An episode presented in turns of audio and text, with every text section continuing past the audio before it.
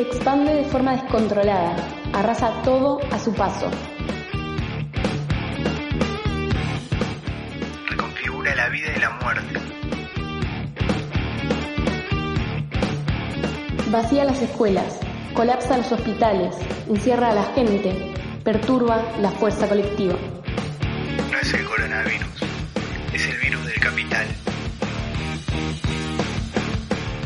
Pero cuando la realidad se trastoca, el pensamiento se pone en movimiento.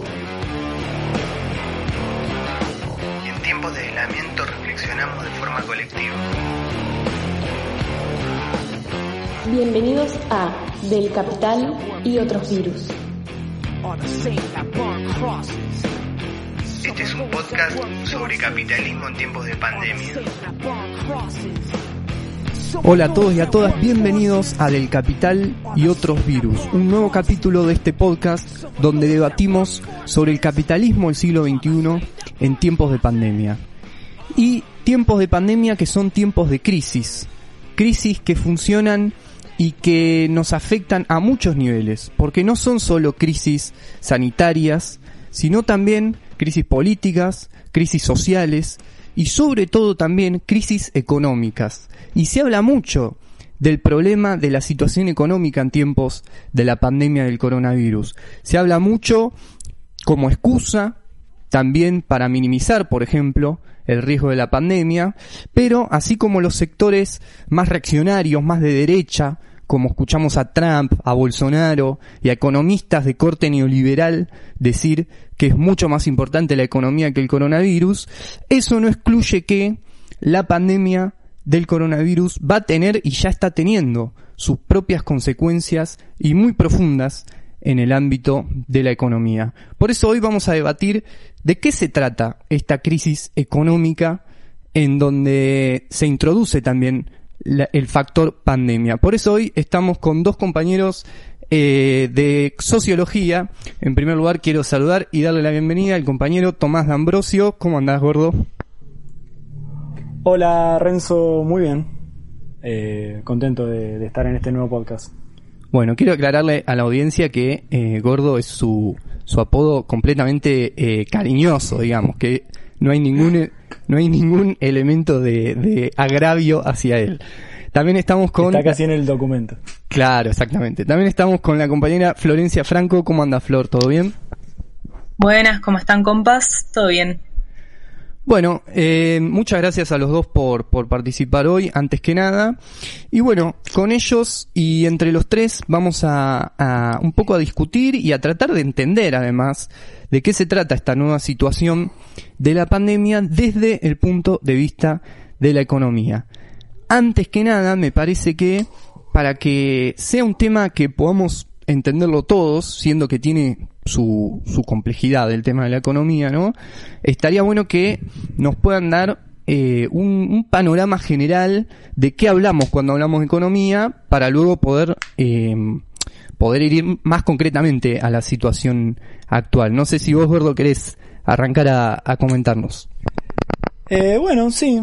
Eh, mira, cuando hablamos de economía en general, de, lo que se habla es de la ciencia para administrar eh, riqueza, ¿no? para nosotros, para los marxistas, esa riqueza que se administra no es más que el fruto del trabajo humano de de, de todos los trabajadores del mundo, ¿no? Eh, eso, es la, eso es la economía y en particular la crisis económica, eh, como justamente es económica y la economía es una ciencia humana que se encarga de administrar eh, el resultado del trabajo de, los humanos, no puede tener otra explicación que no sea justamente la acción, de, la acción del hombre. Porque a veces cuando prendemos la tele parece que eh, la economía es una tormenta, ¿no? Como dijo un presidente de Argentina, un expresidente de Argentina hace poco, como que es algo que viene de afuera del ambiente, como, como que algo que no podemos controlar, como si fuera como si fuera algo meteorológico casi. Sí, como el famoso pasaron cosas, ¿no? Que dijo Macri, o sea, como si es algo completamente externo a nosotros mismos. Claro, en realidad no es que pasaron cosas, es que en realidad es que humanos reales de carne y hueso hicieron cosas para que, eh, bueno, la economía mundial y la economía argentina en particular estén donde, donde están hoy. Por eso quería traer eh, una pequeña cita de, Rosa Luxemburgo que está en un libro que se llama Introducción a la Economía Política, que parece que eh, estuviera escrito hace eh, dos días, pero fue escrito hace mucho, mucho tiempo, que es la siguiente. Lo digno de atención es que toda la sociedad trata y maneja las crisis como algo que escapa a la esfera de la voluntad y el cálculo humanos, como un golpe fatal donde por una potencia invisible, como una prueba enviada por el cielo, a la manera de, digamos, una fuerte tempestad, un terremoto o una inundación. Me parece interesante porque eh, remarcando, remarcando el carácter social de, la ciencia económica, es que podemos encontrar sus soluciones, ¿no? Este, a veces parece que eh, las soluciones, las soluciones económicas estarían en una buena cosecha de soja o eh, en el alza de los precios del producto que, que exporte tu país, como si el precio de ese producto también fuera algo, algo natural, cuando en realidad es el fruto de la, de la decisión de las personas. Y en ese sentido social que vos bien marcás de la economía, ¿de qué hablamos cuando hablamos de crisis económica? ¿Qué significa? Bueno, la crisis económica es básicamente cuando el Producto Bruto Interno de un país, es decir, eh, el, PBI, es decir, todo lo que produce, lo que produce para consumo interno y lo que produce para exportar, o sea, cuando el crecimiento del PBI es negativo. También hay, hay mucho debate entre, entre los intelectuales marxistas eh, contemporáneos eh, en cuanto a eh, qué, qué, es una crisis y qué no lo es, pero sí hay bastante consenso en lo que, lo que voy a tratar de, explicar ahora, que es que el capitalismo siempre se movió en, en, una, en cierta oscilación la, primera etapa sería una etapa de prosperidad, eh, a la que le sigue una etapa de recesión. Esa recesión puede agravarse, constituyéndose ya como una depresión, o bien eh, puede volver a una etapa de prosperidad que, bien, se debate entre si eh, esa etapa de prosperidad puede volver a los números anteriores a la recesión o no o si esa, o si esa caída es, permanente. Eh, claro. Si esa caída eh, va a imposibilitar volver a eh, los números anteriores a, a, la, a, la, misma crisis. Este, y para nosotros, para los marxistas, esas, esas crisis son inherentes al sistema capitalista que por su propia constitución, que por su propio carácter de sociedad clasista, no puede salir de la explotación del hombre por el hombre. Bien, pero eh, como decíamos hace unos segundos, una recesión no es lo mismo que una depresión. Y por ejemplo, desde el término de, la Segunda Guerra Mundial, se han dado varias eh, recesiones. Una recesión, para que te des una idea, Renzo, es una caída del Producto Bruto Interno entre el 2 y 3%. En general se mueven entre esos números. Eh, y, y en cambio, una depresión es una caída mucho más estrepitosa. Obviamente no hay, no hay acuerdo entre qué número es una recesión y qué número es una depresión. No, no es, eh, por más que a algunos les parezca raro, no es matemática la, la economía en este caso. No, es, eh, es, en este caso sería algo convencional, ¿no? Sí, sí, exactamente. Pero para que te des una idea, en el año 2008, por ejemplo, el PBI de Estados Unidos cayó alrededor del 3%, y en Argentina, en 2001, cayó, por ejemplo, el 16%. La última depresión mundial de la que se tiene registro es la del 29. Eh, por, eso, por eso asusta tanto que ya la comparación de, la, de la crisis actual deje de, ser la del 2008 y pase a ser la del 29. Igual volveremos sobre eso más adelante. Pero en ese, en ese año, en el 29, eh, Estados Unidos cayó el 33%, es decir, de un año a otro se produjo 33% menos en uno de los principales países del mundo, de los países industriales del mundo, y llegó a una cifra de desempleo de más del 25%. Pero volviendo al repaso histórico, desde el término de la Segunda Guerra Mundial tenemos eh, cuatro recesiones, digamos. no es que no es que porque no haya depresión la economía se quedó tranquila, ni mucho menos. Básicamente fueron las del 75, la llamada crisis del petróleo, la del 82, la del 91 y la última, la de la de 2009. Eh, y es curiosa esta, última, esta última recesión porque hay una constante que parece subyacer a todas las recesiones que ha, que ha vivido el capitalismo desde el término de la Segunda Guerra Mundial, que es el aumento del comercio exterior, aun cuando se producía menos, digamos, se comerciaba más entre países, ¿no? Y esto fue así hasta eh, la anterior recesión, eh, justamente la, de, la del 2008. Claro, bueno, ahí, ahí eh, me gustaría detenerme porque en este repaso histórico que vos haces, hemos escuchado todas estas últimas semanas, desde que estalló el problema de la pandemia a nivel mundial, que todo el tiempo se hacen comparaciones con el crack del 29, con la crisis del 2008 y aclaremos, no solo economistas marxistas, sino seguramente ustedes han escuchado, por ejemplo, a, Cristalina Georgieva, que es la, directora gerente del FMI, que por ejemplo dijo, bueno, se viene la, la peor crisis desde el 30 y todo el tiempo se la compara con distintos hechos históricos como lo que vos señalás, pero todo el tiempo se recae en la crisis 2008-2009, de si va a ser peor, si no va a ser peor. ¿Qué fue y qué pasó en esa crisis de, de 2008 que parece ser tan importante para entender la situación actual?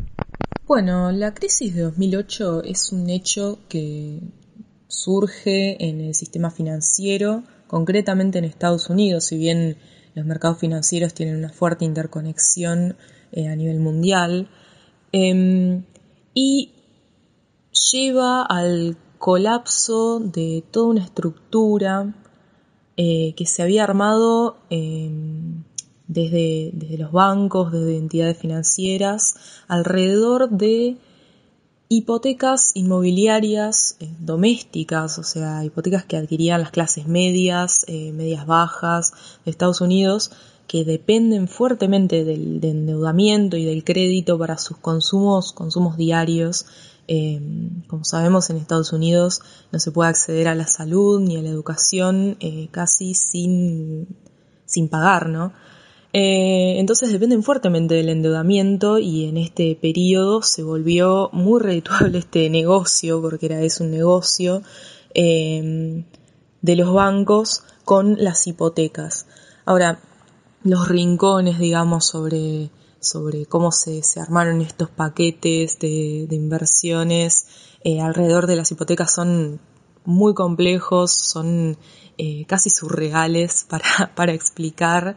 Em, pero eh, más allá de eso, me parece que lo concreto es ver cómo llevó al colapso de toda una estructura financiera en Estados Unidos y en el mundo em, que dio pie, digamos, para, para abrir una crisis económica gravísima y la más profunda, digamos, eh, que se, había visto hasta ahora en este nuevo siglo, el siglo XXI, em, con este nombre que se le da, que es el de la gran recesión, em, porque concretamente nos da pie para entender un poco cómo esta crisis va desde lo financiero hacia lo productivo, ¿no? Eh, a veces se habla de las finanzas como algo externo, algo que puede sobrevivir totalmente aislado de eh, la producción, ¿no? del capital productivo, de, como hablábamos, eh, la, fuerza de trabajo. Eh, y en esta ocasión vemos cómo el colapso de esta estructura financiera se traduce en pérdidas para las empresas, para los capitalistas, que no dudan en, delegar todo eso a los trabajadores, eh, generando una fuerte crisis de, empleo en Estados Unidos, uno de los mayores números de desempleo que, han visto. Eh, y esto se traduce un poco a todo el mundo. Ahora, algo de lo que me parece importante dar cuenta es el, momento que abre económicamente esta, esta gran recesión, ¿no? porque hay una recuperación en todo el mundo, digamos, después de, la gran, del gran pico de la crisis. Eh, pero es un poco, y es un poco el aporte de, varios economistas marxistas eh, a la discusión, se da un momento de mucha fragilidad en la economía mundial. Eh, hay una recuperación, pero con los años se empiezan a trastabillar las distintas economías centrales en el mundo. Em, y además, de principales, una de las principales actividades económicas eh, que, que, mueven, digamos, a las economías en este, en este periodo es el endeudamiento. O sea, crece muchísimo el endeudamiento privado, el endeudamiento público, eh, vuelve a las andadas el FMI, ¿no? que estaba un poco desprestigiado después de, los 90, em, y si bien lo sabremos acá en Argentina. Eh, y esto tiene que ver con la forma en que se salió un poco de la crisis, que es eh, que no se llevó puesta al, puesto al modelo neoliberal financiero que, prima, digamos, en la economía en este momento, sino que los estados, concretamente los bancos centrales de Estados Unidos, de Europa, em, generaron planes de salvataje masivos, nunca antes vistos, para sostener a los bancos que entraban en quiebra. Em, y de la mano de esto aplicaron planes de ajuste y de recortes en todos los sectores públicos para destinar esos fondos a salvar el sistema financiero en todo el mundo y eso lo fuimos viendo, digamos, durante todo el periodo después de la gran recesión. Déjame eh, agregarte algo ahí, Flor, porque es muy interesante esto que estás diciendo, porque uno escucha generalmente a los capitalistas y sobre todo a los voceros de los capitalistas, que suelen ser los economistas liberales o neoliberales, todo el tiempo llorar por la intervención del Estado, ¿no? De que el Estado les saca con impuestos, de que les saca las ganancias, de que los asfixia, etcétera. Pero cuando esos mismos capitalistas sufren pérdidas, enseguida lloran no porque el Estado los interviene, sino que lloran para que los ayude. Es decir, cuando se trata de sus ganancias, son los primeros en ser liberales, pero cuando sufren pérdidas, son los primeros en ser intervencionistas del Estado. Y lo que contás vos del 2008 es que los mismos estados salvaron a los bancos y a las entidades financieras con el dinero de los estados, que es dinero de los contribuyentes, que en su gran mayoría es la plata de los trabajadores. Es decir, me parece interesante ver ahí cómo hay una cuestión de clase en, las crisis eh, económicas que obviamente uno no lo va a escuchar a decir a los economistas mainstream, digamos. Sí, totalmente. Eh, es muy concreto el, ejemplo de la crisis de 2008, el ejemplo de Estados Unidos, un país eh, que, digamos, siempre se, se, alzó un poco esa bandera de, de, la no intervención, del libre mercado, y de cómo estableció toda una red de, salvatajes para bancos eh, que además estaban haciendo algo criminal totalmente desastroso. Eh, es, es, un ejemplo muy claro de ese nivel de clasismo que toman las crisis económicas. ¿Y cómo, cuáles fueron las consecuencias y cómo se salió de esa crisis y cómo esa crisis nos conecta con, con la situación actual? Bueno, concretamente lo que es la gran recesión, esta crisis de 2008, hay discusiones sobre si se abre un momento de depresión económica, si se recupera el crecimiento eh, proyectado previo, digamos. Yo concretamente creo que no es una situación depresiva la que se abre, digamos, en todo el mundo desde ese entonces, pero sí es concreto, hay una suerte de fragilidad en la economía desde la crisis que se abre, que se abre en Estados Unidos en 2008 y que se extiende por todo el mundo. Uno de los factores más, más serios, digamos, para ver esto es el del crecimiento, ¿sí? El de los porcentajes de crecimiento mundiales y de cada uno de esos países. En las economías centrales, en las economías desarrolladas, podríamos decir, eh, sostienen en cierta forma el mayor crecimiento en la economía mundial históricamente, porque son las economías centrales del capitalismo. El crecimiento desde esta recesión de 2008, o sea, nosotros pensemos, hay una línea de crecimiento que de golpe baja y vuelve a empezar a subir una vez que se da la recuperación. La recuperación genera puntos de crecimiento que en países centrales como Japón o incluso la Unión Europea, que está principalmente sostenida por Alemania, dan números de estancamiento durante una década casi. O sea, un crecimiento pero que no logra superar los valores previos a esta crisis, ¿no? Y después los puntos de crecimiento que se, que se dan en la economía en países centrales del mundo se acaparan un poco entre los dos grandes que venimos escuchando sobre su gran guerra comercial estos últimos años, que son por un lado Estados Unidos con escuetos números de crecimiento, unos 3-4 puntos, si no me equivoco, no tengo acá el número, y por el otro lado China, ¿no? Que China eh, ahora supongo que hablaremos un poco más, pero para el año en el que cae esta grave crisis 2008 y para los años siguientes, China era un país que acaparaba una gran cantidad de crecimiento. Eh, China era para los años en que, el año en el que se desató esta crisis y un poco también los años siguientes, un país que acaparaba una cantidad de crecimiento tremenda, increíble. Las famosas tasas chinas, digamos. Claro, exacto. Este, sí, el, caso de China es un caso muy particular y, para no y para no hacer la larga, digamos que a fines de los años 70 el principio de los 80 se una gran reestructuración interna china que hace que grandes cantidades de, población campesina se muden a las grandes ciudades a trabajar en las nuevas industrias, el, famoso Made in China, digamos que, que leemos en muchas cosas, eh, nace, nace en, eso, en ese momento. Y lo que sucede, claro,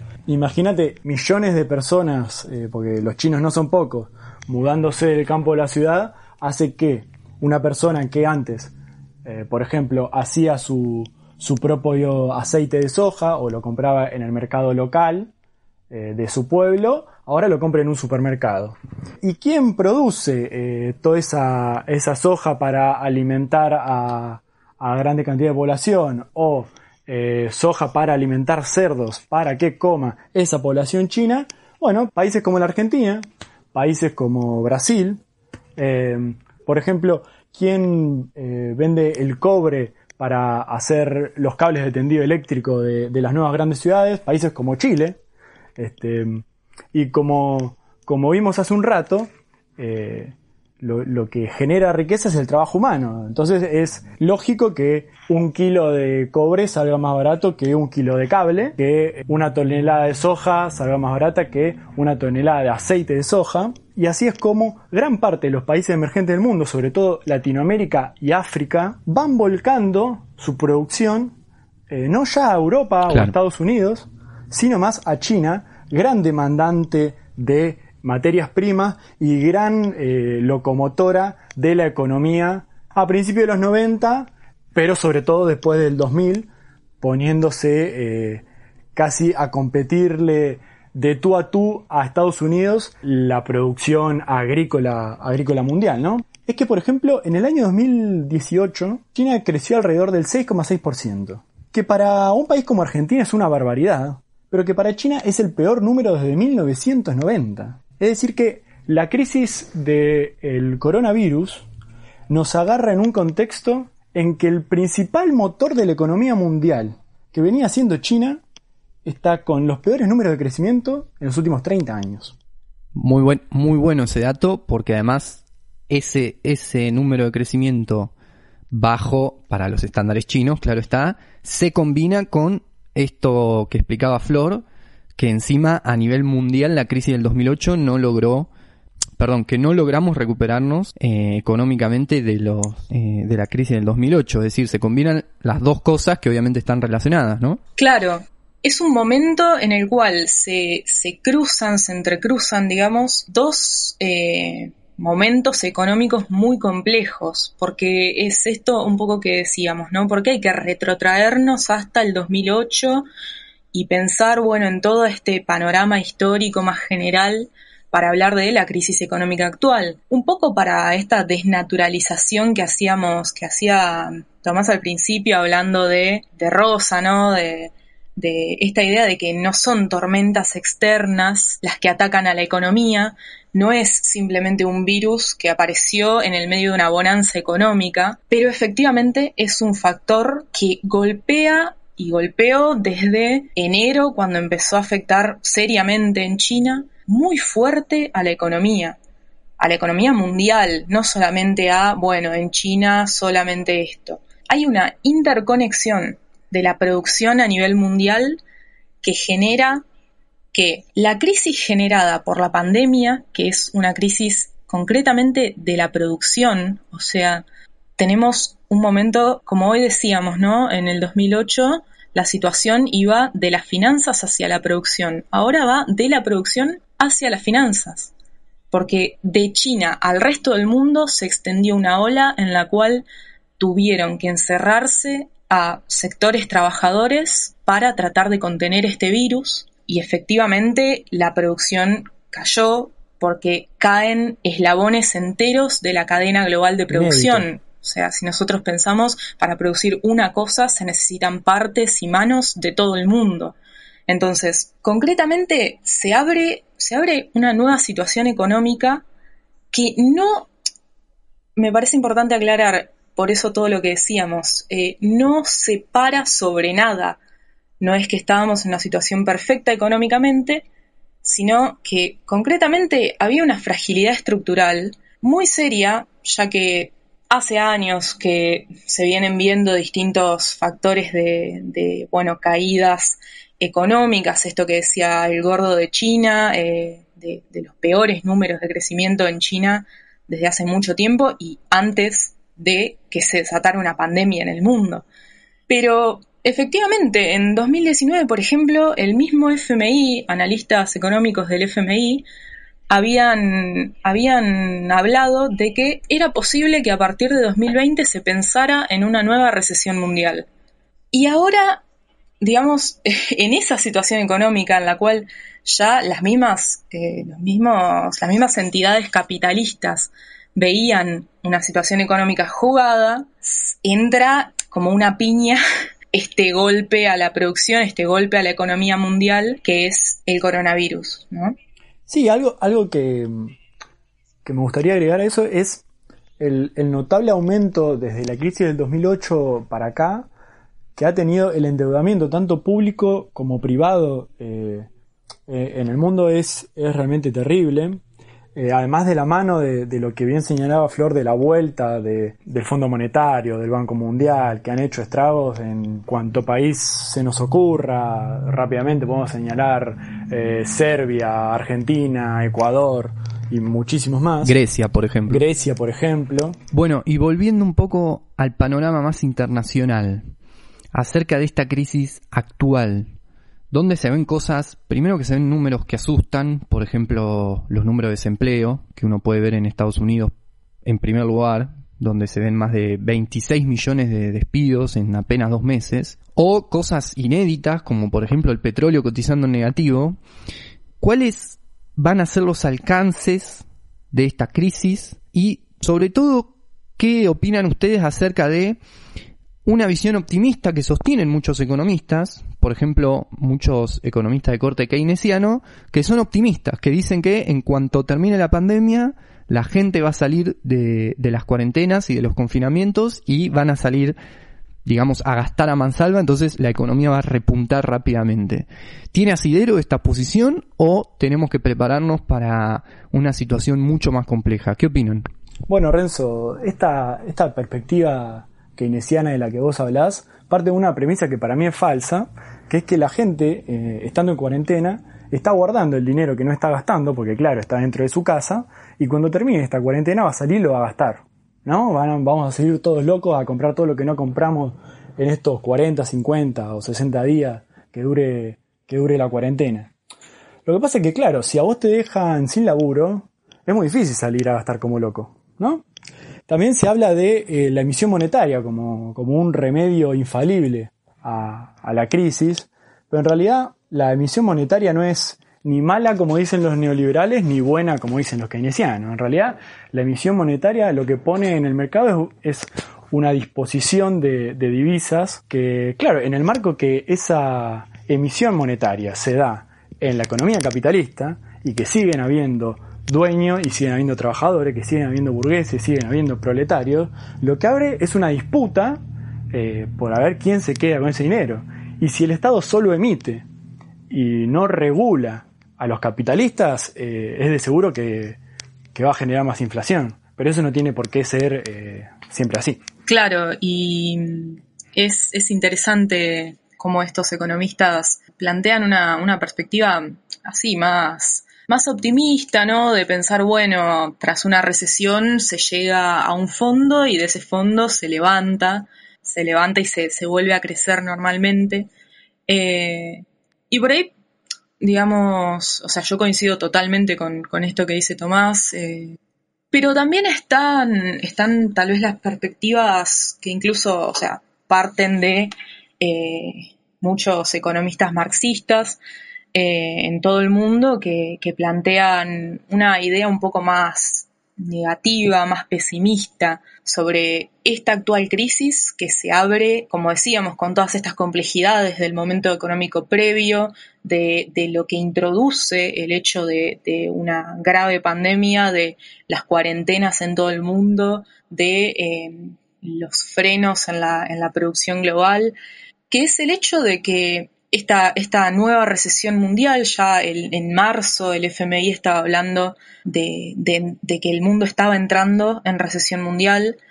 En el momento en que se toca, digamos, un fondo que todavía no sabemos, eh, se habla eh, ya de, de, algunos números, ¿no? Eh, para, para este primer semestre del año, de una caída de cuatro puntos del, del PBI mundial más o menos, pero que la recuperación, justamente por el carácter que tiene esta, esta crisis, la profundidad, los problemas también que, que genera, como decías vos, Renzo, de la cantidad de desempleo que generó eh, en, en, unas pocas semanas en Estados Unidos a la segunda semana de, de, ni siquiera puedo decir de cuarentena porque bueno, Estados Unidos tiene toda una política terrible con trampa a la cabeza, negacionista, desastrosa, había eh, una crecida total de los números de, seguro de desempleo, ¿no? De, la gente que se estaba anotando para eso. Y realmente pareciera que es muy difícil pensar en un pico de crecida de golpe